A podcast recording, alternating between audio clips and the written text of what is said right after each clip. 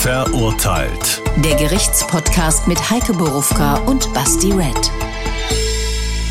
Das sind wir heute mit einem ziemlich verzwickten Fall, der wirklich nur auf den ersten Blick so klar scheint und äh, wie so oft es leider gar nicht ist. Also, ich sag's euch gleich, ich habe mich richtig schwer getan damit. Ich habe es gerade Basti auch schon gesagt.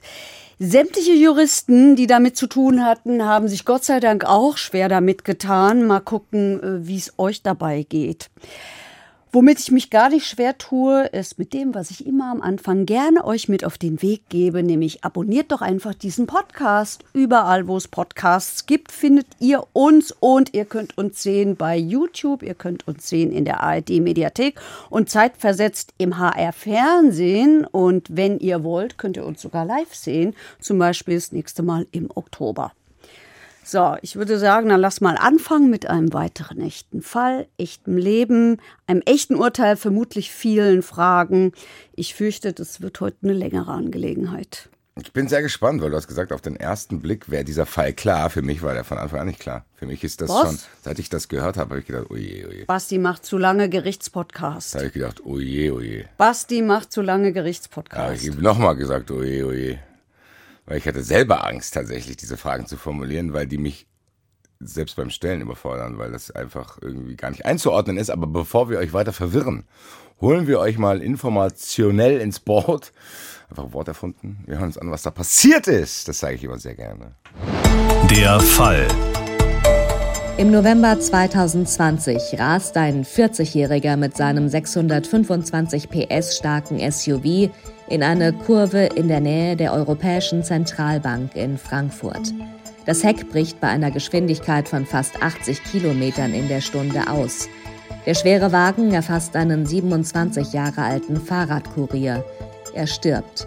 Auch ein 62 Jahre alter Mann wird getötet, der gerade mit seiner stark sehbehinderten Tochter einen Schrank ins Auto lädt. Die 31 Jahre alte Frau wird schwer verletzt.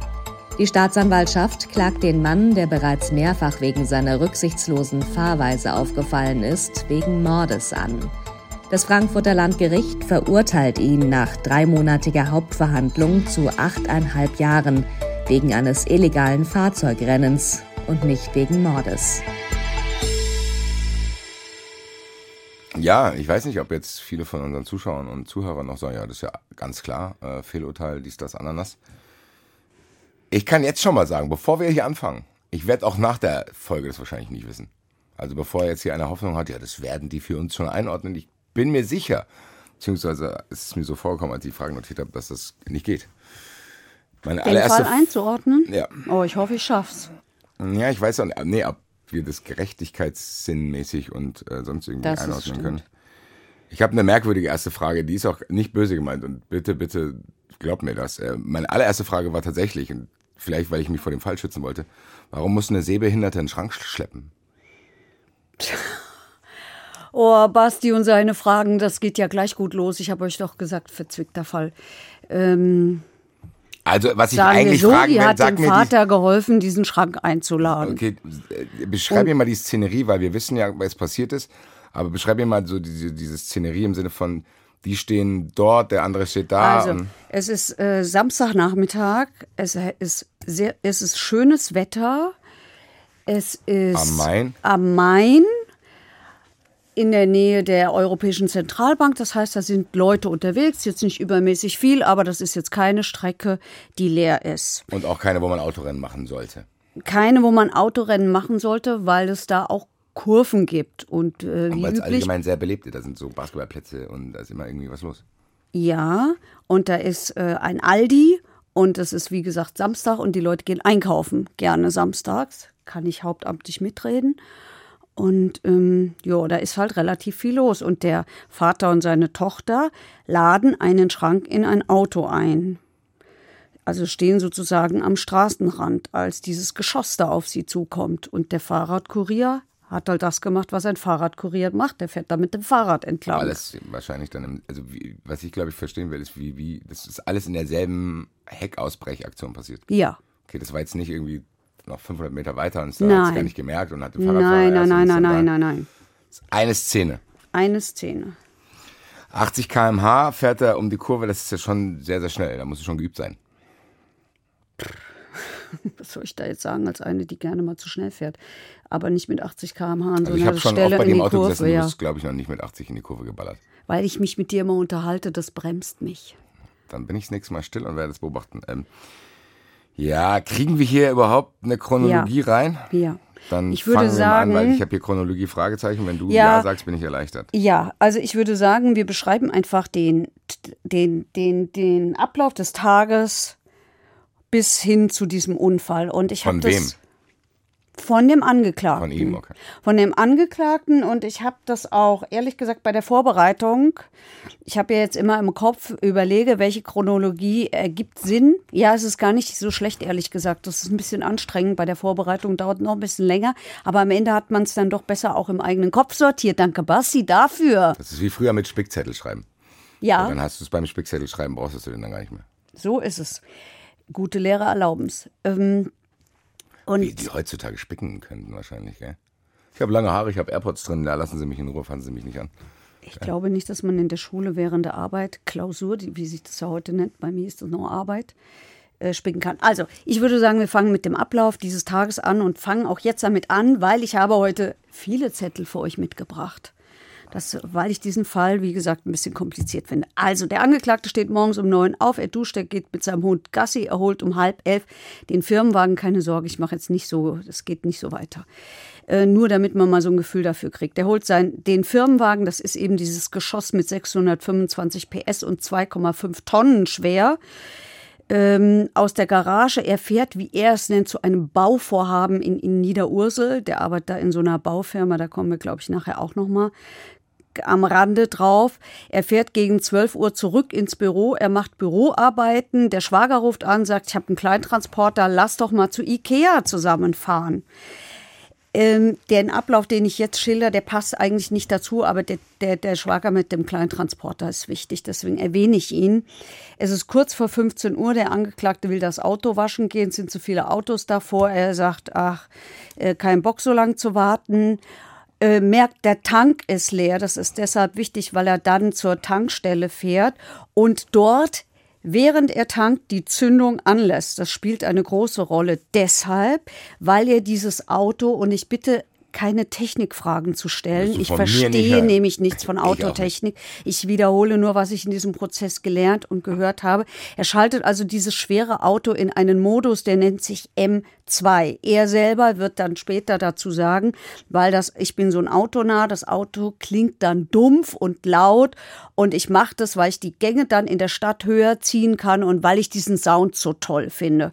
Und dieser M2-Modus ist aber ein Modus, der dafür sorgt, dass ein Sicherheitssystem in diesem Auto ausgeschaltet wird. Und dieses Sicherheitssystem ist dazu da, dass es verhindern soll, dass hinten das Heck ausbricht.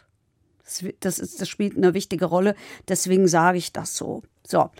Jetzt, also er tankt, lässt die Zündung an, damit dieser, diese, dieser Modus drin bleibt. Er fährt weiter Richtung Europäische Zentralbank für alle Ortsansässigen durch die Windeckerstraße in die Sonnemannstraße. Das ist direkt an der Europäischen Zentralbank in, am Main in Frankfurt. Der Schwager im Kastenwagen ist neben ihm. Ich habe die Stelle verpasst, wo die sich getroffen haben. Das habe ich auch nicht mehr rausgefunden. Es ist auch wurscht. Sie stehen da jedenfalls nebenan und der Angeklagte sagt noch durchs Fenster, äh, unterhalten Sie sich, welchen Weg fahren Sie denn nun zu Ikea? Und jetzt passiert's, der Angeklagte lässt diesen Motor aufheulen. Zitat später aus dem Prozess, ich liebe den Sound und das Gefühl. Die Ampel wird grün, der rast los, er bremst, er rast ein zweites Mal los. Und jetzt tritt er in der Kurve das Gaspedal voll runter.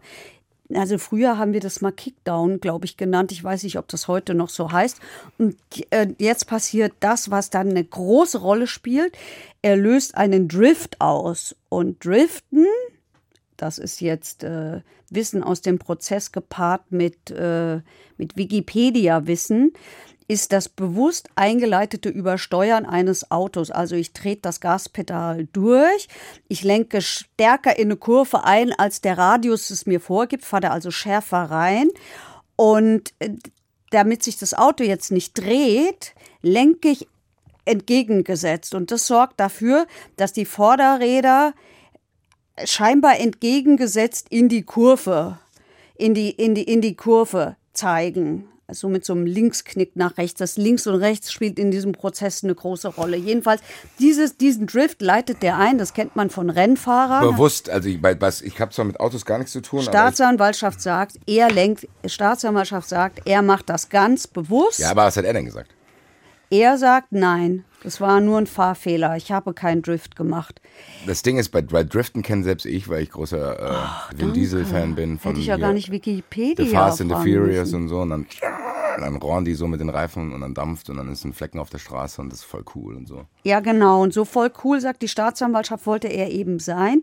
Er war aber nicht voll cool, weil dieses Auto eben nicht wie üblich nach links geflogen ist, sondern im Uhrzeigersinn nach rechts über die Fahrbahn. Und jetzt schießt dieses Teil da Richtung Bürgersteig, trifft diesen armen Lieferando-Fahrer, die sehbehinderte Frau mit dem Vater, die wie gesagt gerade diesen Kleiderschrank in ihr Auto ähm, tragen.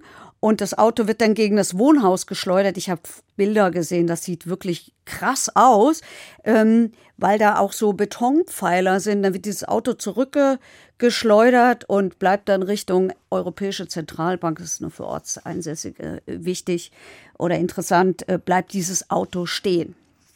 Und jetzt mische ich den Prozess rein, es sei denn, du willst mal fragen, damit du auch mal zu Wort kommst. Ich würde gern fragen, wie er dann reagiert hat. Er sagt, er ist ausgestiegen, er sei völlig neben sich gestanden, er sei hingegangen zu den, ähm, zu den Verletzten. Er habe sofort gemerkt, dass ähm, der Mann äh, keinen Puls mehr hatte oder der, der, der, ich glaube, der, der, der Fahrradkurier hatte kein. Wir müssen es mal kurz aufdröseln, Heike, weil dass die Leute auch den Überblick behalten. Das, der, das ist ein Drift gone wrong, sag ich mal. Der Typ steht mit seinem Schwager. Haben die äh, gesagt, hier komm, lass mal Rennen machen mäßig? Oder Angeblich warum nein. erzählst du mir, dass die nebeneinander waren dann? Weil er sagt, ich habe doch noch mit dem geredet und dann war es nur ein Fahrfehler. Und der Schwager sagt auch, ja, war nur ein Fahrfehler. Okay, weil er Zeuge ist. Deswegen. Ja. Ja. Okay, der sagt, es war ein Fahrfehler. Okay. So, boah, das wird natürlich, ja, ich weiß jetzt, warum du sagst, es wird sehr kompliziert, das in, zu besprechen, weil am Ende, aber das stelle ich dann beim Prozess die Frage. So, was ich sa machen sagen will, zähl nochmal wirklich jetzt die Geschädigten auf und die Opfer. Also wir haben den Fahrradkurier, Der hat, wa- was ist dem passiert? Der ist verstorben. ja, noch an der Unfallstelle. Also, was, also der, der Fahrrad, Also ich Fahrer kann dir das tot. nicht im Detail sagen, welche Verletzungen der hatte, weil es waren so Nein. viele. also, aber wir haben auf jeden Fall, Der hat Fahrrad- der hat einen Fahrradfahrer, ist in, aufgrund dieses Ereignisses verstorben. Genau. Okay. Was noch? Der Vater, Der Vater von der Tochter mit dem ja, Schrank also so, ja, ist auch verstorben. ja. Gott. Und die Tochter hat sehr, sehr, sehr schwer verletzt überlebt. Die Tochter ist dann quasi die mit den Verbrennungen. Und, nee, nicht Verbrennung, also hier mit den Schäden, aber Ganz viele Schäden. Da kommen wir nachher noch drauf. Ja, ja. das heißt, es sind drei Personen. Ja, Noch irgendwas? nein. Irgendwelche leichten Verletzungen? Irgendeiner der Beteiligten? Nein. Schock, Schock, irgend, also Ja, Schock schon. Schock haben diejenigen gehabt, die das gesehen haben, weil da war ja spielen die auch los. eine Rolle? Ich finde schon. Nein, ich meine juristisch gesehen. Ja, juristisch spielen sie eine ganz große Rolle. Und zwar deshalb, weil so das mit dem Drift reinkam. Also, nein, nein, nein, ich meine nicht als Zeugen, als Schaden. Wenn ich dir Nein. Hm. jetzt einen Schock versetze, kannst du mich dann anzeigen.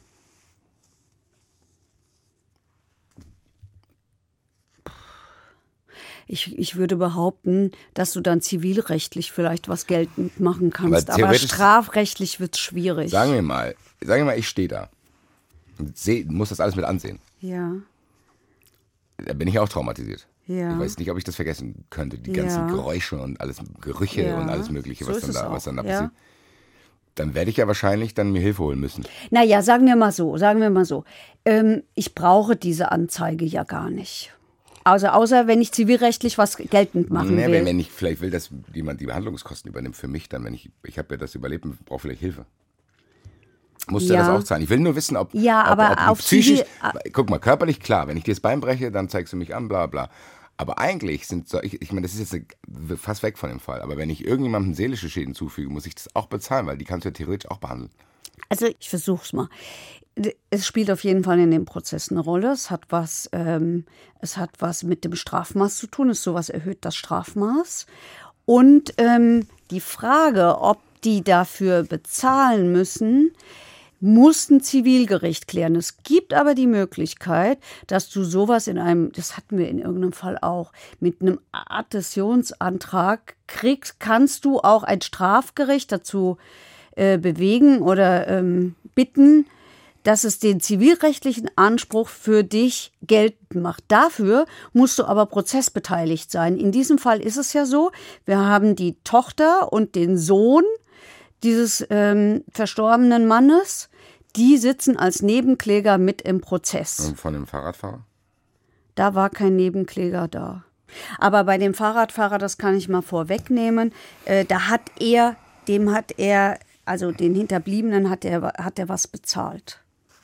Wir haben schon gehört, ganz kurz, bevor wir zum Prozess gehen, du hast gesagt, der ist vorher schon aufgefallen. Das haben wir gehört in einem Antext. Ähm, was heißt Ja, vorher aufgefallen? vorher War sein Lappen schon mal weg? Oder? Ja, mehrfach. Der Lappen Mehrfach? War mehrfach. Der Lappen war mehrfach weg wegen, also die Juristen sagen, nicht verkehrsgerechtes Verhalten, raudihafte Fahrweise, Fahren ohne Fahrerlaubnis. Es hat wohl auch Probleme mit Drogen und Alkohol am Steuer gegeben und in einem Fall hat er äh, jemanden angefahren und soll ihm dann hinterher eine Ohrfeige ge- verpasst haben. Jedenfalls hat der vier MPUs schon gemacht. Vier? Vier. Vier MPUs. Kommt man dann da immer wieder durch? Ganz offensichtlich, wenn man ähm, Menschen, das habe ich gelernt in diesem Prozess, wenn man Menschen überzeugt, also bei der MPU spielt das psychologische Gutachten eine Rolle. Du, in diesem Fall war das so, dass der, hier der Angeklagte, gerne ins Saarland gegangen ist. Du kannst also deine MPU überall machen. Du musst die nicht da machen, wo du wohnst. Und offensichtlich geht's im Saarland gut oder der hatte ein besonderes Händchen für die Psychologin im Saarland. Ich weiß es nicht genau. Also ähm, das Problem war, dass ähm, da eine Psychologin von dieser zuständigen Stelle im Prozess zwar ausgesagt hat, die eigentliche, mit der er aber zu tun hatte, konnte nicht mehr aussagen, weil die ist ausgewandert, ich glaube nach Neuseeland oder so. Also die konnte man nicht mehr fragen, sodass man sozusagen die andere hatte. Und äh, da war tatsächlich der Das Eindruck, klingt schon ein bisschen fishy, sorry. Also, die ist zufällig ausgewandert. Ich bin mir nicht sicher, ob diese psychologischen Gespräche überhaupt stattgefunden haben. also doch stattgefunden haben die wohl. Das war auch die Rede davon oder jeden, nee, es war das, weißt du es? es, ga- ja, weil die das bestätigt hat. Yo, die hat ja scheinbar auch bestätigt, dass der wie nochmal fahren sollte. Nee, die, die ja, ja, mehrfach. Ja, also. Und die haben gesagt, dass er sich, er habe sich da immer reumütig gezeigt. Er hat ja, gesagt, Heike, er Heike, sei. ganz kurz, das ist ja kein Beweis, nur weil die das sagt. Wenn ich jetzt zu, wenn ich jetzt irgendjemandem sage, ja, ja, Heike war gestern bei mir und hat mir XY gesagt, ich bestätige das hier schriftlich und gebe das irgendjemand, dann wird niemand das nachweisen können, dass das nicht passiert ist. Ja, aber was machst du denn dann? Du gehst zu der und sagst, ey, Entweder glaubst du es oder du glaubst es Nein, du nicht. gehst, was der Typ safe gemacht hat, ich habe das sogar schon mitgekriegt. Du gehst zu diesen MPU-Johnnies, sagst, ey, bla bla, ich brauche dieses Schreiben, dann gibt's manchmal auch noch Alkohol- und Drogendinger, dann bescheinigen die dir das. Ohne dass du jemals dort gewesen bist. Dann gibst du halt ein bisschen mehr Geld aus als für normale MPU-Vorbereitung. Zack, hast du das Schreiben, damit läufst du dann zur Stadt und dann kriegst du deinen Führerschein wieder. Leute, ich weiß nicht, ob ich da jetzt irgendwie Empörung auslöse, aber das ist jetzt nicht noch nie passiert. Also was äh, dafür spricht, dass er vielleicht da war, ist, sind die Aussagen, in denen es nämlich heißt, der war immer so reumütig und dann hat er gesagt, aus tiefs- tiefstem Herzen bin ich dankbar, dass, äh, dass ich erwischt worden bin und dass ich jetzt auf dem richtigen Weg bin. Und es war ein Jo, riesiger beim zweiten Mal, Fehler. beim dritten Mal, beim vierten und Mal. Was, was sagt er denn beim vierten Mal? Danke, es hätte viel Schlimmeres passieren können. Naja, hier in diesem Fall ist, ist, da sind wir ja noch nicht so weit. Das waren ja vorher im Verhältnis kleine Fälle. Im ist doch egal. MPU ist MPU. Das man, ja, egal. Ist, Also ich will das mal so zusammenfassen. Ich glaube, dass dieser Typ höchst manipulativ ist, dass er sehr wohl weiß, was man hören möchte. Wir haben ja so ein bisschen einen Eindruck von ihm auch im Prozess gewinnen können. Gut, dazu kommen wir gleich. Das heißt aber am Ende können wir hier leichte Zweifel an der Fahrfehleraussage schon mal geltend machen. An was für eine Aussage? An der Fahrfehleraussage von den beiden. Jetzt kommen leichte Zweifel auf, ob das ein Fahrfehler war. Ja, ja, ach so, ja, ja. Ja, diese Zweifel, die, diese Zweifel waren eigentlich relativ schnell. Also ich weiß Ja, ja, du dich, Dann sollte da nicht so drüber weggehen, weil es kann ja wirklich sein. Weil das ist das, was ich mir bei der Vorbereitung gedacht habe. So, dann fahre ich jetzt schnell, mache einen Fehler, mein Auto brettert am Bürgersteig. Wenn ich Glück habe, baller ich gegen irgendeinen Pfosten, dann ist mein Auto kaputt, dann muss ich irgendwie das mit der Versicherung klären. So, wenn ich Pech habe, stehen dann da drei Leute. ja, so ist es Dann ja ist auch. halt die Frage, ob das wirklich so ein gemeiner Kerl ist. So, Also- aber kommt ja jetzt raus, dass er zumindest vorher schon aufgefallen ist. Das ändert für mich ehrlich gesagt die Betrachtung, weil am Anfang, wie soll ich sagen, habe ich gedacht, oh Gott, vielleicht ist das auch echt ein armer Kerl, der jetzt in dem, Ja. ganzen, in dem ganzen Ding irgendwie Ja. der Ärmste ist, weil er das wirklich nicht absichtlich Also war. so hat die Staatsanwaltschaft das schon auch am Anfang gesehen. Das sieht man daran, dass das Ganze passiert ist im äh, November 2020. Und ich erinnere mich auch selber an diesen Unfall und ich erinnere mich auch an diesen Moment, wo die Staatsanwaltschaft bekannt gegeben hat, oh, das war offensichtlich ein illegales Fahrzeugrennen, was dahinter steht. Offensichtlich ja gegen sich selber. Ja, also, oder halt gegen den Schwager mit dem Kastenwagen, was relativ unwahrscheinlich ist. Wenn ich ein 625 PS Auto daneben habe, dann ist, glaube ich, klar, wer gewinnt. Ich, passt, glaube ich, jetzt, weil ich bin jetzt hier bei meinem Zettel auch beim Thema Ermittlung. Was, wie, was fängt man denn da jetzt an? Also da muss man ja sehr, sehr viele Sachen jetzt nachschauen. Das haben die auch gemacht, weil wie willst du denn das nachweisen mit dem Autorennen? indem du äh, dir die technischen Daten besorgst. Das heißt, das kann man dann auslesen. Weil So diese Autos lassen sich komplett auslesen und da kannst du ganz viel lesen. Unter anderem haben die festgestellt, dass dieses Sicherheitssystem ausgeschaltet war, das dafür äh, äh, sorgt, dass dieses Heck ausbricht. Ohne Jo, ganz kurz, da muss ich aber nachfragen, warum ist das relevant? Der wusste es ja. weil du ohne Ausbrechen des Heck diesen Drift nicht machen kannst. Und wenn die, wenn du von der Theorie ausgehst, Ja, aber der, Der hat es doch nicht, der hat es doch, das ist doch nicht unbewusst angegangen. Der war sich doch bewusst, der erzählt es ja gerade, dass der wusste ja, dass das aus ist. Wo ist jetzt hier das Problem? Die Frage ist, Es ist wie wenn er ich einen Roller tweaken würde und würde plötzlich sagen, ja, ich habe den so eingestellt, dass ich plötzlich das Doppelte fahren kann und dann bin ich dann auf einmal aber so schnell gefahren und dann konnte ich den nicht mehr kontrollieren. Es ist ja nicht zufällig angegangen, das Ding, oder nicht? Welches Ding? Dieses M2. Nee, das hat er eingeschaltet. Ja, also, wo, wo ist jetzt das Problem? dass die Staatsanwaltschaft muss doch erstmal feststellen, so, der, dieses M2-Dings da ist an. Ja, aber er benutzt es die, ja als Ausrede. Sorry. Ja, das, ich, Guck mal, wenn, nochmal, ich, vielleicht drücke ich mich auch blöd aus und ich will dich auch nicht die ganze Zeit unterbrechen. Wenn ich jetzt einen Roller habe, wir machen es mal einfach. Ich habe jetzt einen Roller, der fährt 80. Und ich baue den so um, ich baue den um, mache mir dann einen Schalter rein, dass wenn ich diesen Schalter betätige, der plötzlich 130 fährt. Und ich fahre rum. Dann kann ich doch nicht, wenn ich mit 120 dann einen Unfall baue, der Polizei sagen, ja, das liegt daran, dass ich das angeschaltet habe. Und deswegen bin ich plötzlich 120 gefahren. Der weiß doch, dass dieser Modus an ist. Wo, ist, jetzt, wo ist jetzt das Problem, dass dis, dieser Modus an ist? Oder was will der mir sagen? Zu sagen, ja, ist blöd passiert, aber dieser Modus war halt dann. Ja, Bruder, den nein, hast das du sagt angeschaltet. er nicht. Nein, das sagt er nicht. Der sagt, ich bin zu schnell gefahren. Und so ist das passiert. Modus spielt gar keine Rolle. Warum erwähnen wir Modus, dann? Weil es eine Rolle spielt. Jedenfalls zu Beginn der Ermittlungen spielt es eine ganz große Rolle, weil die Staatsanwaltschaft, also wenn wir jetzt noch Jetzt bin der, ich sehr gespannt. wir lassen mal noch mal einen Moment zurückgehen in der Chronologie. Ja. Also wir haben Zeugen. Unter anderem haben wir einen Vater, der mit seinem Kind im Kinderwagen da steht oder läuft, einen aufheulenden Motor hört, hochschaut, sieht, wie dieses Auto ausbricht, sofort bei der, als dann die Polizei da war, als das passiert war, zur Polizei sagt, hier, ich habe sofort das Gefühl gehabt, der will so einen Drift machen. Und es erklärt er damit, ich habe gerade ein Fahrsicherheitstraining gemacht und da habe ich Driften gelernt. Und deswegen sehe ich sowas. Das sagt der eine Zeuge. So kommt der Drift ins Spiel. Plus, es kommen zwei Rettungssanitäter, die haben gerade einen Patienten in Offenbach in die Klinik gebracht und fahren zurück. Das Wetter ist schön, es ist Mittagszeit. Sie sagen, oh, machen wir doch mal Mittagspause am Main. Sie stehen auf der gegenüberliegenden Seite, da schießt dieser SUV auf sie zu.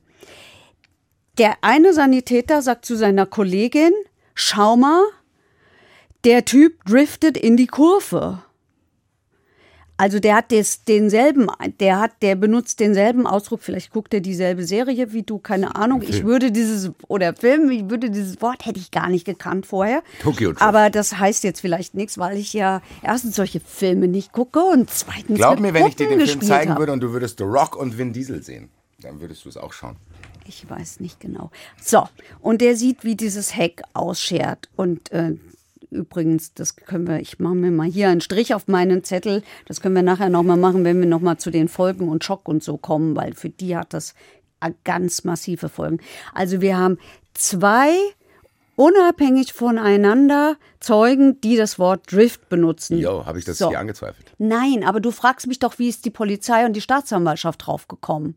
Also die hören Drift, weil die haben es ja nicht gesehen. Nein, nein, nein. Ich frage, was mit diesem Modus auf sich hat. Warum das wichtig ist. Das Weil du diesen Drift nur machen kannst, wenn der Modus an ist.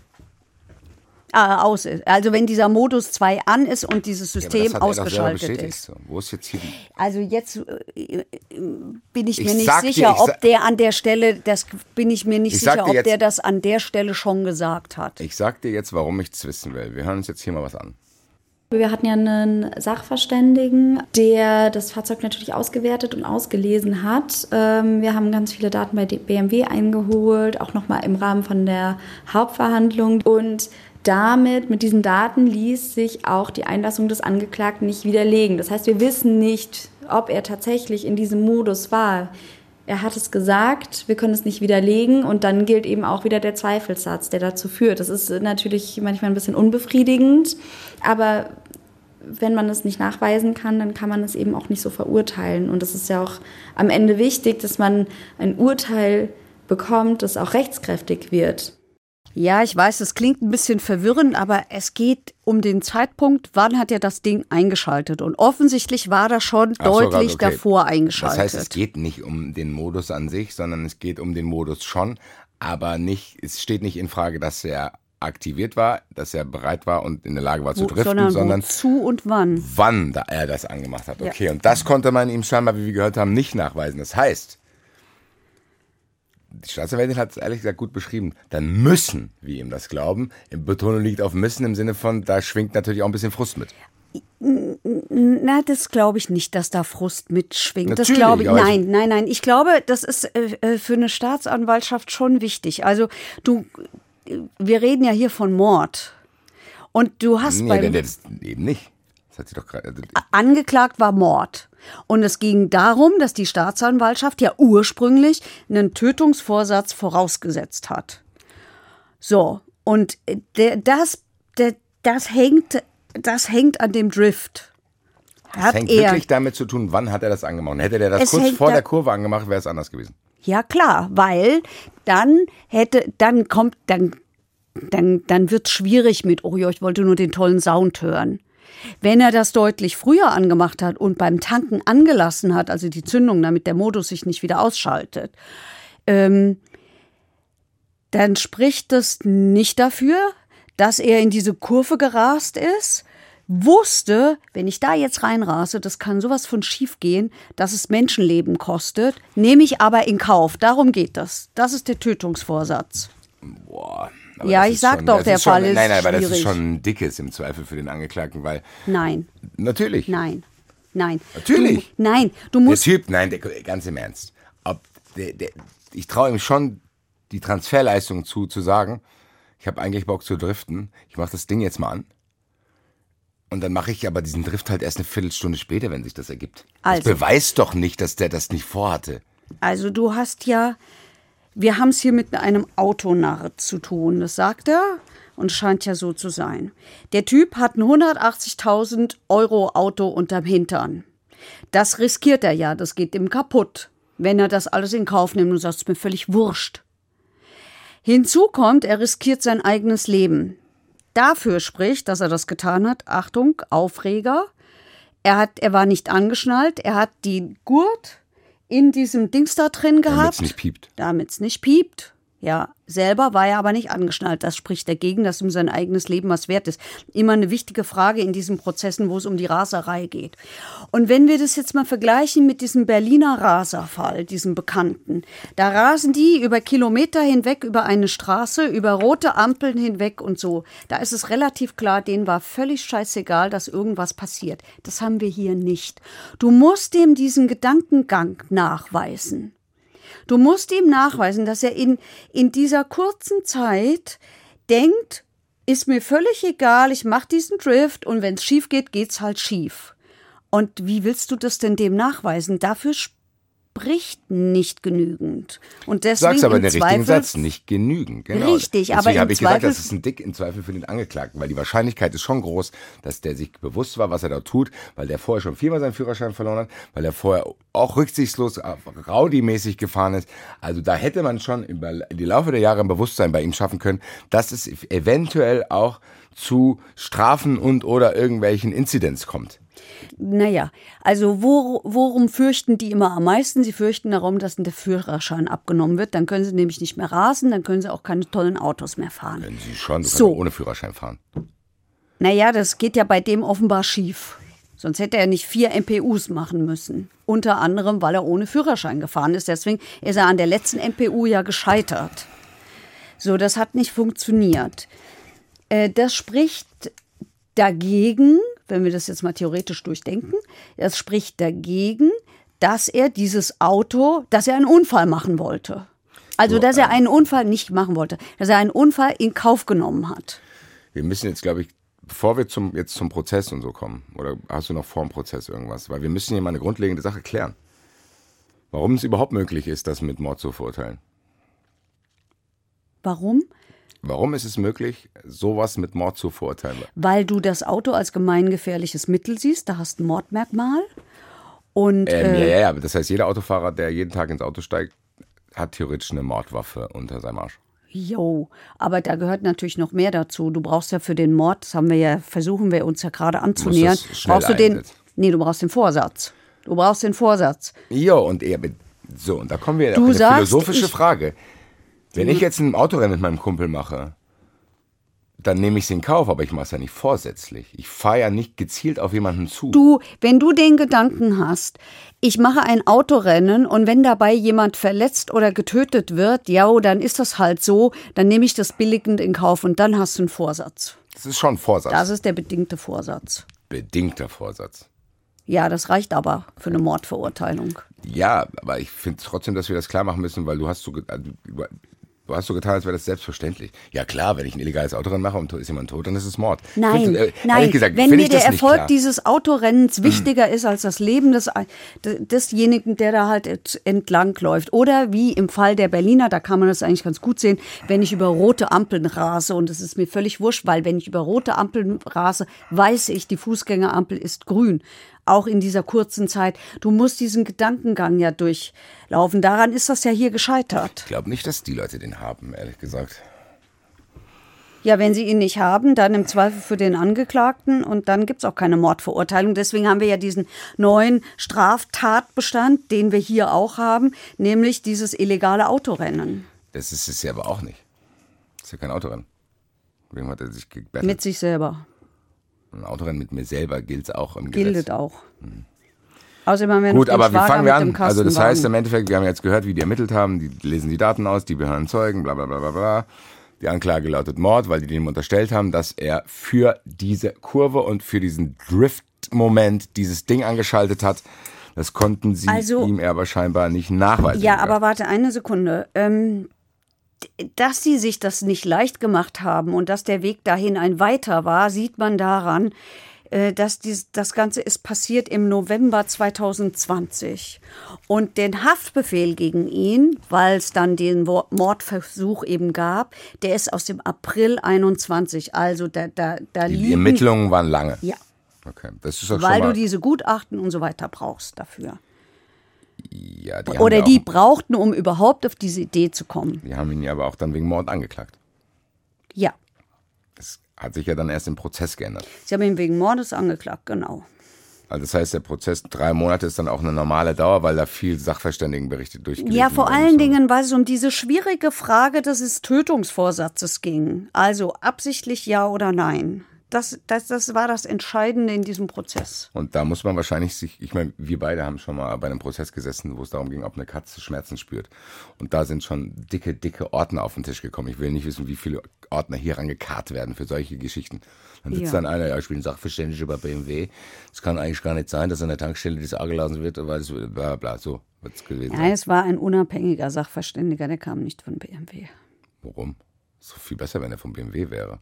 Wieso denn? Weil er jetzt ein BMW-Auto ist. Der weiß doch besser. Also der BMW-Sachverständige, da, da hätte ich immer ein bisschen Angst, dass er seinen BMW im Zweifel irgendwie in Schutz nimmt. Und der Unabhängige ist da, glaube ich, besser. Also es war hier ein Unabhängiger. Es kam dann auch noch einer, den die Verteidigung äh, hinzugezogen hat, aber der sich eher ähm, als kontraproduktiv erwiesen hat. Äh, schon, weil der dann auch versucht hat, äh, psychologischer Sachverständiger zu werden und so Sätze gesagt hat wie, oh nee, wenn man also die Persönlichkeit dieses Angeklagten sieht, dann kann der das so gar nicht gemacht haben. Und damit war er dann so ein bisschen raus. Wir sollten trotz allem nicht vergessen, dass hier zwei Menschen gestorben sind. Ja. Und dass das zweite Opfer tatsächlich auch echt viel Bullshit jetzt an der Backe hat ganz massive Folgen, die sich, glaube ich, niemand vorstellen kann und will. Also sie ist sowohl körperlich als auch psychisch massivst geschädigt. Sie hat ganz, ganz viele Knochenbrüche erlitten, musste mehrfach Operationen über sich ergehen lassen. Im Rahmen des Prozesses war immer noch nicht absehbar, ob tatsächlich alle Verletzungen verheilen werden. Während des Prozesses war sie jedenfalls noch ja deutlich körperlich geschädigt. Also das ist jetzt die Zusammenfassung der Staatsanwältin, die trotz aller Emotionalität auch von ihr relativ nüchtern ist. Das ist eine Katastrophe, was dieser Frau passiert ist. Also nicht nur, dass sie ihre wirklich eine der wichtigsten Bezugspersonen, nämlich den Vater, verloren hat, hat die das schlechte Gewissen, um auf deine Eingangsfrage zurückzukommen. Warum habe ich den gebeten, diesen blöden Schrank an dieser Stelle mit mir in dieses Auto da zu schleppen? Die, die macht sich Vorwürfe.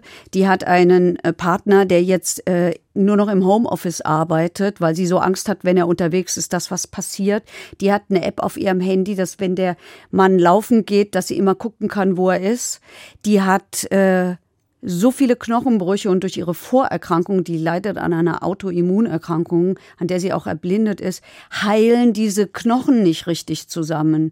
Und auf die Frage des Vorsitzenden, was sie sich so sehr wünsche, was sie sich am meisten wünsche, hat sie gesagt, dass diese Schmerzen irgendwann mal aufhören. Und diese Frau, 32 Jahre alt, hat sich vorsichtshalber schon mal in einem Hospiz angemeldet. Die hat einen Tinnitus, der dafür sorgt, die ist sehbehindert, die sieht nichts, die sieht, die hat eine Restsehkraft von zwei Prozent. Prozent. Die hat einen Tinnitus, der jetzt dafür sorgt, dass sie diese Computerstimme, die ja immer alles vorliest, nicht mehr hört. Also kann sie nicht mehr weiter studieren. Und das könnte ich jetzt noch weiter fortsetzen. Also das ist verheerend, was da passiert ist.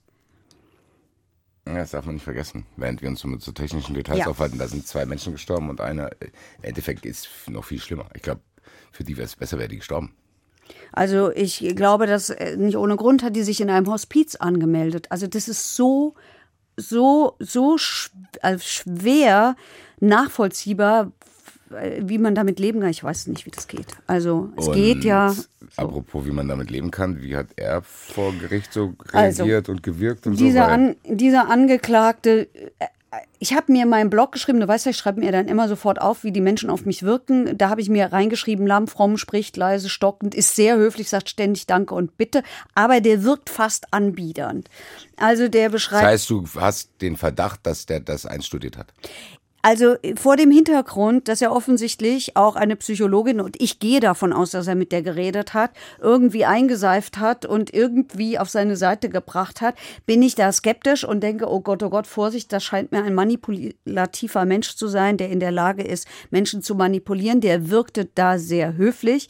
Aber was der gemacht hat, ist das, was ich oft Angeklagten vorwerfe. Erinner dich an den Fall mit der Ehefrau, die den Stein da auf den Kopf bekommen hat. Der hat auch abgelesen, ja, ich entschuldige mich und alles ganz schrecklich, was ich gemacht habe. Das haben wir hier auch. Einer, der abliest, der sein tief empfundenes Mitgefühl, so hat er sich geäußert, abliest. Das finde ich immer ein bisschen schwierig. Bei allem Verständnis dafür, in welcher schwierigen Situation so ein Angeklagter auch ist.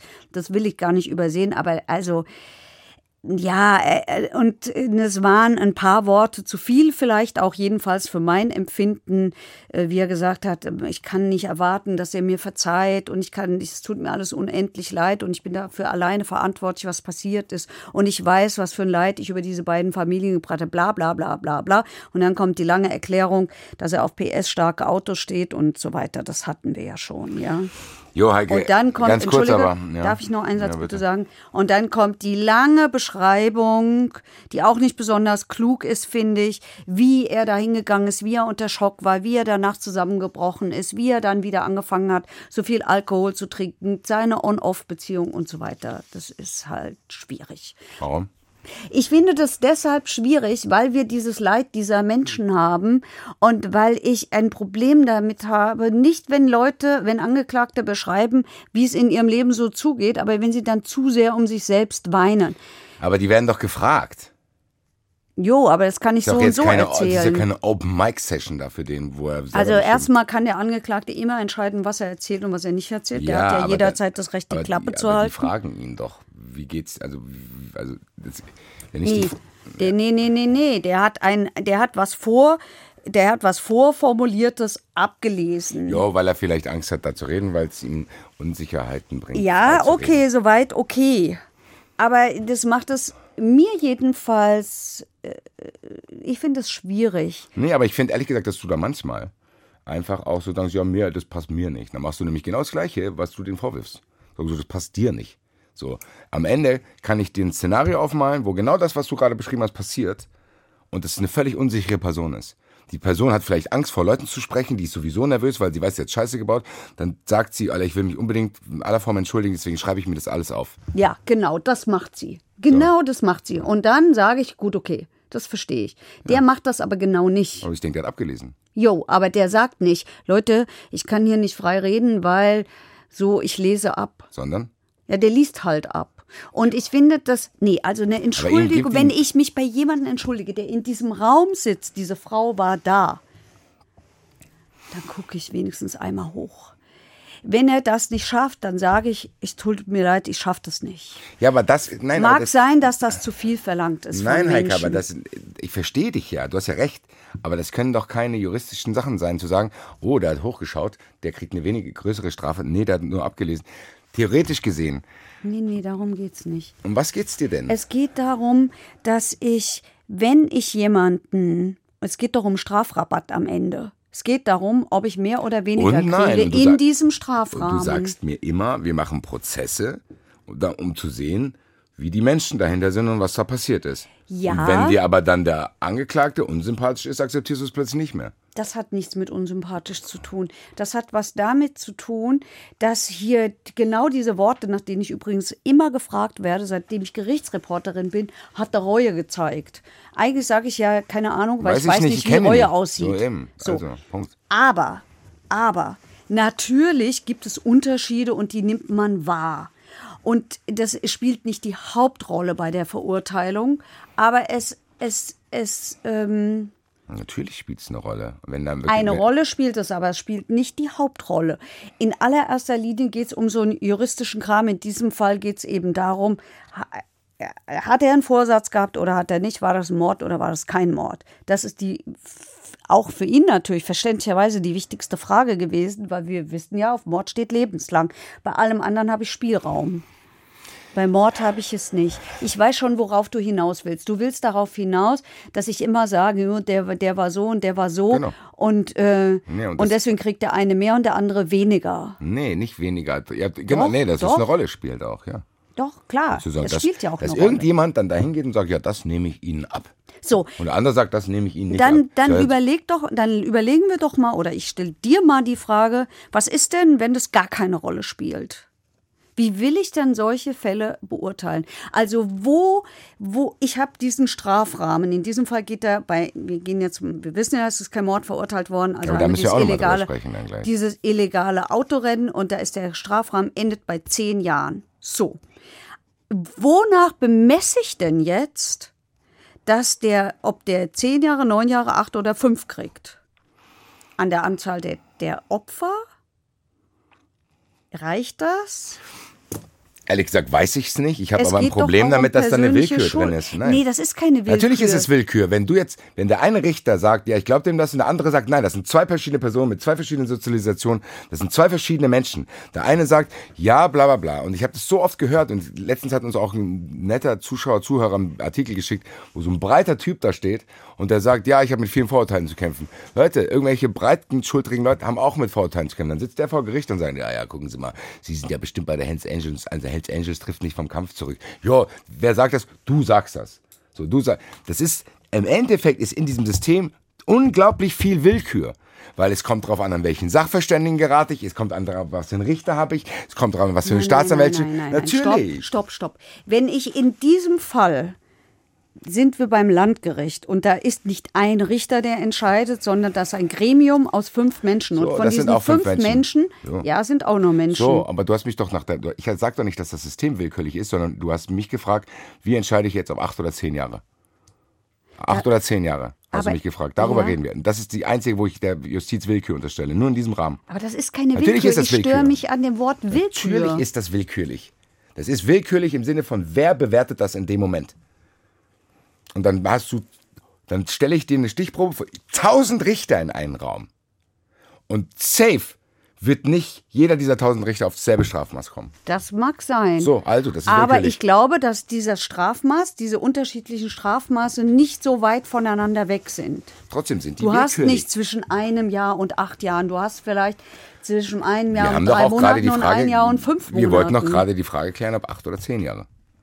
Hast du, das war deine Eingangsfrage an Ja. mich. Basti, wie willst du bestimmen, ob jemand acht oder zehn Jahre ins Ja. Gefängnis kommt? Dann ist meine Antwort, kann ich nicht. Und ich sage auch, dass die es nicht können, Ja. dass es willkürlich ist. Punkt. Ich störe mich ja an dem Wort Willkür. Dann schwanken die Ergebnisse. Ja, natürlich, die Ergebnisse schwanken. Wovon hängt es ab? Das Von hängt der Verschiedenartigkeit der Person. auf beiden Seiten, aber wenn dann. Au- Also auch. Das sollte aber eigentlich nicht so sein. aber natürlich sollte das so sein. Es sollte doch nicht so sein, dass ich irgendwie davon abhängig bin, ob der Richter mich mag oder nicht. Es geht nicht um mögen. Es geht überhaupt nicht um mögen. Aber um der gute Richter, der gute Richter, äh, ist egal. Lass uns das mal wann anders klären, weil am Ende hat das ja mit dem Fall jetzt hier nichts zu tun, weil wir haben jetzt noch eine viel schlimmere philosophische Frage, weil du hast schon gesagt, ja, es ist klar, wir haben gelernt, Mord ist nicht angeklagt. Warum? Mord war angeklagt. Nein, äh, aber es ist in dem Prozess dann weggegangen. Weil der Tötungsvorsatz äh, nicht nachweisbar Und der war. wäre nachweisbar gewesen, wenn ich vor der Kurve dieses Modus angemacht hätte. Ja. Wenn ich gesagt hätte, Boah, Leute. ähm, ich habe dieses System ausgeschaltet, in dieser Kurve ähm, so stark beschleunigt, diesen Drift eingeleitet und ich wusste, boah, das kann schiefgehen und kann dazu führen, dass dabei Menschen entweder verletzt oder getötet werden. Aber das ist mir egal. Wenn ich das nachweise, wie willst du das nachweisen, dass jemand in dieser kurzen Zeit das denkt? Das heißt, der Unterschied ist dann hier, du hast die Berlin-Fall schon verglichen, das heißt, die hätten sich aufgrund der Dauer des Rennens und der Häufigkeit der roten Ampeln bewusst sein Da hast du genügend Zeit, dafür, darüber nachzudenken. Wenn du über mehrere Kilometer, über viele rote Ampeln im Gegenverkehr, obwohl die Fußgänger grün haben, da lang rase, dann glaube ich, ist es relativ klar, dass ich denke, es ist mir wurscht. Dann Es passiert ist dir halt. wurscht, aber du denkst trotzdem nicht drüber nach. Den kann man nicht nachweisen, dass sie denken, ja, wahrscheinlich stirbt jetzt hier ein Mensch, ist mir egal. Es passiert dann und dann bist du im Endeffekt. sagst, Den ja, kann man aber nachweisen, dass sie wissen, Das dass ist- in diesem Augenblick das genau passieren kann und dass ihnen das egal ist. Und das haben wir hier nicht. Wir haben hier Boah, keinen. ich weiß gar nicht, diese Diskussion, ich, ich weiß nicht. Aber ich, das ist die wichtige, darum Ja, aber, da, in aber da, darüber wurde doch jahrelang sowieso gestritten, oder nicht? Da, darüber wurde jahrelang gestritten, ja. So, Am das können Ende wir ist jetzt Mord safe hier nicht in rausgekommen. diesem Format klären, weil ich habe so viele andere Ansätze zu sagen. Eigentlich ist vielleicht jetzt auch unpopulär. Boah, ich weiß nicht. Du meinst angeblich, äh, ansonsten ist jeder, äh, jeder Autofahrer ein potenzieller Mörder. Genau. Nein. Doch. Nein. Weil die normalen Du Autofahrer kannst auch bei jemanden Rot. totfahren. Ja, ich kann auch jemanden totfahren, aber dann ist es fahrlässige Tötung. Es sei denn, ich bin da wie eine Bekloppte gerast, weil ich äh, den Sound von meinem Auto so cool finde. Okay, ja, ja, klar. Nein, ich will es auch nicht verteidigen. Verstehe mich nicht falsch, aber das in juristisches Geflecht zu pressen, ist schwierig. Ja. Habe ich gesagt, dass der Fall schwierig ist? Ja, Ja. habe ich gesagt. Du hast von Anfang an gesagt, ich nicht. Ich dachte, er ist einfach. Ich dachte, klar, es ist ein Mord. Und am Ende. Ja, das denkt wahrscheinlich auch jeder. Und das ist genau das. Mich stört das ein bisschen, muss ich sagen. Und am Ende Weil du hast hier diesen, Hm. nein, und jetzt, weißt du, was mich hier stört schon wieder? Du sitzt jetzt da, die Leute sitzen zu Hause. Ja, das war ja so ein Raser. Natürlich, wahrscheinlich werdet ihr recht haben. So, aber das ist so, das, ist- das ist mir für juristische Dinge, ist mir da zu viel Bias drin. Aber dann müsstest du doch, dann müsstest Nur ganz du im. Ernst, nur weil die Mehrheit, der Gesellschaft diesen Typ nicht mag, weil es vielleicht, und das unterstelle ich mir auch, vielleicht ein Proll ist, ein Auto-Johnny, der denkt, run, run, run, geil, geil, geil, wo du denkst, Digga, Alter, baut doch nicht dein ganzes Leben darauf auf, wie schnell dein verschissenes Auto ist, kauf dir lieber nach Fahrrad. So, ich bin doch auch dabei in eurem Team, alles gut. Ja, aber sind wir diejenigen, die dann darauf herabschauen können und dem sein Leben verurteilen können, weil er gerne schnell fährt und es nicht darf? So, So, und jetzt komme ich. so.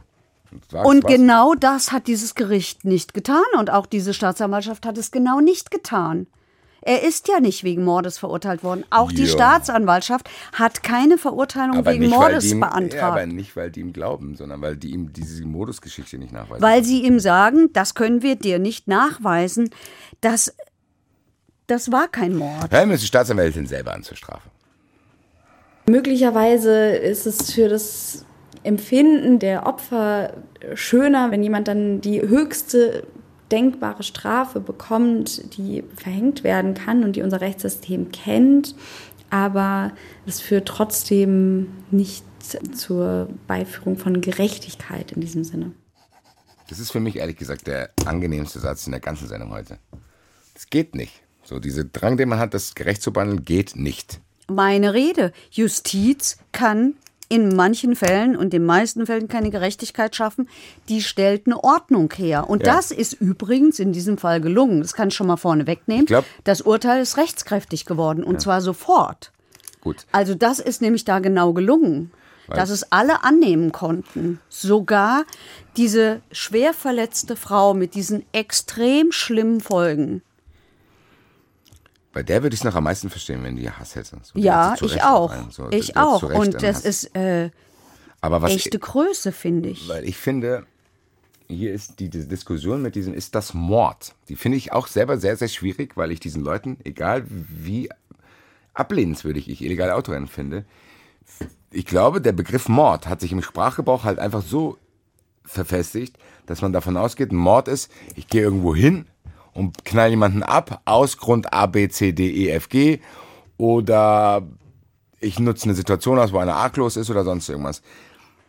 Jemand, der sich ins Auto setzt und Autorennen fährt, ist vielleicht jetzt mittlerweile juristisch gesehen auch ein Mörder oder war das schon immer so und ist vielleicht auch in irgendwelchen Facebook-Kommentarspalten. Für mich ist jeder Rase ein Mörder. Yo, alles gut, du bist ein ganz toller Mensch, lass mich in Ruhe. Aber ich will das jetzt mal faktisch diskutieren, wie die Begriffe sich entwickelt haben. Warum kann das überhaupt Mord sein? Weil die werden, die, weiß nicht, ich tue mich schwer damit zu sagen, okay, das ist ein Raser, wir lehnen das alle ab und nochmal, ich lehne das auch ab. Aber einfach zu sagen, ja, das hättest du schon wissen müssen, dass das passiert und deswegen bist du ein Mörder. Boah, das weiß ich nicht, da tue ich mich schwer damit. Also klar, fahrlässige Tötung, dies, das, andere, alles fahrlässig, alles bewusst auch und so bewusst und du warst dir dessen bewusst. Aber ist das ein Mord? Also ehrlich gesagt, mir fällt immer nur dasselbe ein, was ich immer schon, was ich nicht immer, aber was ich jetzt die ganze Zeit schon gesagt habe. Diese Geschichte mit dem Vorsatz. Und äh, Ja. vielleicht lasst uns Hilfe holen. Aber ich, mir geht es gar nicht um einen konkreten Fall, vielleicht kam es jetzt falsch rüber. Äh, mir geht es zum Beispiel auch darum, dass ich mich schwer tue, zumindest mit dem halblein gefährlichen, halbjuristischen Wissen, was ich mir in dieser Sendung angeeignet habe. Mir fällt das schwer, selbst diesem Berlin-Rasern Mord nachzuweisen. Vorsätzlicher Mord. Das, ich weiß nicht, ob das der Hauptvorsatz war. Komm, keine, komm, lass mal Drescher fragen, weil. ich weiß nicht mal, was ich ihn fragen soll, aber ruf ihn bitte an. Ja, das, dann stammeln wir alles zusammen zusammen. Besser? Basti Red und Heike Borufka. Hallo. Wir, Gute- wir kämpfen hier mit Rasern und Mord. Ah. Und wir versuchen jetzt mal eine Frage zusammenzustammeln, weil es ist so kompliziert. Ja. Also es geht um die Frage, warum kann Raserei überhaupt, also wir haben auch über Berlin geredet, warum ja. kann das überhaupt ein Mord sein? Vielleicht vorneweg, ich sage hier, ähm, ich habe jetzt schon mehrfach gesagt, das ist immer Frage Vorsatz. Ähm, ja. Aber der Basti ist halt der Basti, der gibt sich nicht so einfach zufrieden. ah ja, nu. also, ähm, das, also grundsätzlich ist, ist Berlin ja der, der Anlass gewesen, da mal drüber ernsthafter nachzudenken und hat unter anderem dazu geführt, dass ein neuer Straftatbestand eingeführt worden ist, der 315 Dora. Den haben wir hier. Ähm, der so Autorennen und sowas äh, unter Strafe stellt. Ganz egal, ob was passiert und wenn dann tatsächlich was passiert, äh, sind die Strafen höher.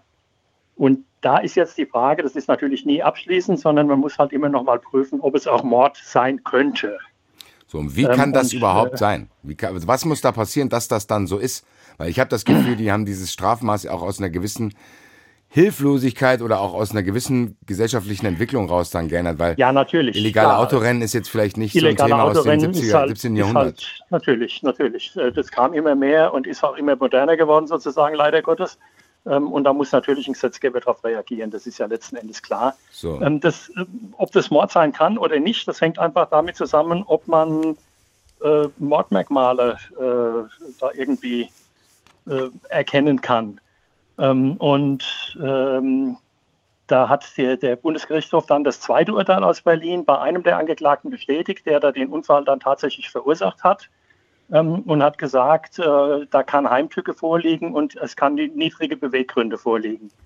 Also niedrige Beweggründe, weil eben um einen sich selber zu äh, ja, beweisen, wie schnell man fahren kann oder sowas, äh, das, und, und dann eben sowas billig in den Kauf nimmt, dann ist da der Punkt erreicht, wo man dann sagen muss, ähm, das kann auch dann entsprechend ein Mord sein. Das heißt, es gibt sowas wie fahrlässigen Mord, weil äh, das ist ja jetzt kein. Nee. Nein, ich, nein, nein. Ich gehe doch nicht morgens raus und denke mir, ja, ich bringe jemanden um, sondern ich fahre ein Auto rein.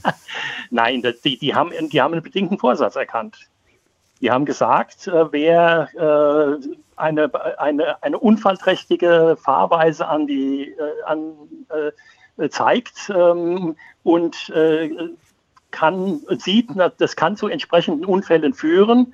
Äh, und es ist ihm im Prinzip egal, ob das passiert oder nicht. Ähm, oder er stellt sein Endziel, möglichst schnell zu sein, den anderen da zu zeigen, äh, wo der Hammer hängt.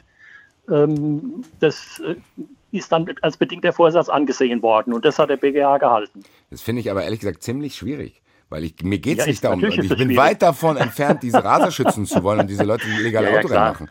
Aber ich kann doch nichts, nicht jedem, der mit 50 km/h zu viel auf der Autobahn jemand tot fährt. So, nein, nein, das, ist, das ist ja auch nicht gewesen, gemein. Ey? Das ist ja auch nicht gemeint. Nee, nee, das ist, denke ich das heißt, mal. Die, machen sich nicht Das sind ja ganz bestimmte. Okay. Also das sind natürlich, also man muss dann eben wieder den Tatbestand sich genau angucken, was ist passiert, was lag dem zugrunde, äh, wie kam es dazu, ist das eine verabredete Sache, ist das irgendwas, äh, wo einer einfach mal, äh, ja, weil er sich mal kurzfristig geärgert hat oder sowas, äh, die Geschwindigkeit überschreitet, da wird es sicher dann nicht greifen. Ja. Sondern ich akzeptiere das ja. Ich habe nur wollte ja, ja, eigentlich, glaube ich, hier euch nur an meinen Schwierigkeiten damit. Ja, nee, es ist ja auch ist ja auch logisch und äh, also und der, der BGH hat da also ähm, auch gesagt, äh, dass eben, der schreibt da, äh, der Handlungsmotiv des Angeklagten, das Rennen zu gewinnen, hat das Landgericht mit tragfähiger Begründung keine vorsatzausschließende Bedeutung beigemessen. Es hat belegt, dass der Angeklagte erkannte, das Rennen nur bei maximaler Risikosteigerung auch für Dritte und der Zurückstellung aller Bedenken gewinnen zu können. Und deshalb waren ihm die Folgen des hochriskanten Verhaltens gleichgültig. So, und hier in unserem Fall haben ja. wir einen, der ein Sicherheitssystem im Auto offensichtlich ausgestellt hat. Ausgeschaltet um, hat. Ausgeschaltet hm? hat, um einen sogenannten Drift zu machen. Ja. Und, ähm, und das war ihm, und am Ende haben sowohl Staatsanwaltschaft als auch Gericht gesagt, wir können ihm diesen Gedankengang nicht nachweisen. Ja, mhm. ich schalte das ein und es ist mir völlig ja, wurscht, ja, ob irgendwas passiert. Was passiert. Mhm. Und deswegen in dubio pro reo und deswegen keine Mordverurteilung. wahrscheinlich, genau. Dann ist nach 315 genau. und, äh, und, das ist ja dann auch immerhin zehn Jahre Höchststrafe, ist ja auch schon was. Ne? Richtig. Also, ist ja nicht so ganz ohne. Ja. Und da hat das Gericht am Ende gesagt, das war ein sinnloses, selbstsüchtiges Imponiergehabe, das zu ja. diesen schrecklichen Folgen geführt hat, unermessliches Leid und es wäre ja. knapp an der Höchststrafe vorbei. Und nur weil am Tötungsvorsatz allerletzte Zweifel bestanden hätten, mhm. keine Verurteilung wegen zweifachen Mords und Mordversuchs. ich versuche nochmal zu beschreiben, was für ein Problem ich gerade habe.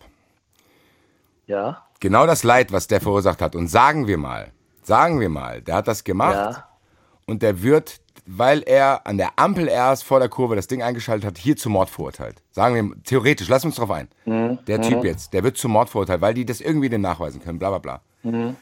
Es ist doch trotzdem noch schlimmer, wenn ich hingehe und stech diese drei Leute ab. Weil ich ja, draußen natürlich. rumlaufe. Dann bin ich ein Verrückter, der ein Messer in der Hand hat, baller dir ein Messer in den Hals. So, kriege ich die gleiche Strafe wie ein Typ, der einmal sein Auto nicht unter Kontrolle hat, obwohl, ja, Imponiergehabe hin und her. Imponiergehabe ist jetzt trotzdem Gott sei Dank noch nicht todesstrafenwürdig. Ja, natürlich. Nein, aber ich meine, also das eine ist natürlich, man muss schon auch sehen, also für die, für die Opferseite ist das letzten Endes egal, ne? ob der das Messer nimmt oder ob er als Verrückter da mit dem Auto unterwegs ist. Ist es wirklich so? Ja, denke schon.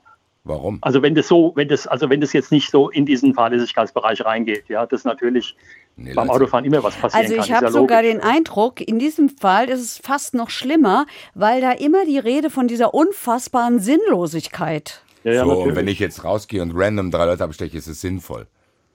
Nein, das ist auch nicht sinnvoll. Aber da bin ich doch viel bewusster mir dieser Tat und kriege dieselbe Strafe wie der, Strafe wie der Johnny, der vielleicht einfach ein schlechter Drifter ist. Naja, also ich meine, es gibt ja auch äh, beim, beim, äh, also das Problem ist natürlich beim Mord, äh, dass wir da die Strafe haben, also lebenslang und da eben auch nichts zu rütteln ist, normalerweise jedenfalls. Also es gibt ganz, ganz wenige große Ausnahmen. Ähm, und da, da hängt es natürlich, aber das muss man eben. Ich sage euch eine Sache, ja, ich habe mir jetzt noch was eingefallen. Es tut mir leid, ich überstrapaziere das jetzt. Ja, ja, nö, alles gut. Wir reden ja dann davon, das Ziel muss sein, den wieder in die Gesellschaft zu bringen. Ja. So, den kriege ich ja unglaublich viel einfacher in die Gesellschaft zurück als mich, wenn ich jemanden ein Messer in den Hals bretter. Dem Natürlich. Typ musst du nur einen Lappen abnehmen. Natürlich. Zack, ist die Gefahr gebannt, die ja für die Gesellschaft dasteht. Nie wieder Führerschein. Ja. Schauen so, wir mal. Ja, so, und jetzt ja, komme ich dir, so einfach ist es. ohne Führerschein und so. Und, ne? und, stopp. Wieder, und, und, und, so einfach ist es nicht, habe ich nämlich gelernt. Du kannst jemanden nicht so einfach den Führerschein auf Lebenszeit abnehmen. Nein, Deshalb, die Staatsanwaltschaft hatte das beantragt, das hat nicht mhm. funktioniert. Das Gericht hat gesagt, die, die Anforderungen, die Voraussetzungen seien extrem hoch, streng. Ja. Ja, ja daran, weil es ist nicht klar, ob der sich, das ist die Begründung, die wir immer Wie es sich entwickelt. Genau, ja, genau. Und, und das Problem, übrigens, habe ich auch gelernt, diese Frist, das, also das ist das Problem, das ich damit habe, diese Frist, ja. jetzt hier in dem Fall fünf Jahre, diese mhm. Frist äh, läuft auch, wenn der im Knast sitzt. Super. Wiederfahrt, ja, das ist, das ist ein bisschen. Da kommt der raus und dann hat er gleich wieder.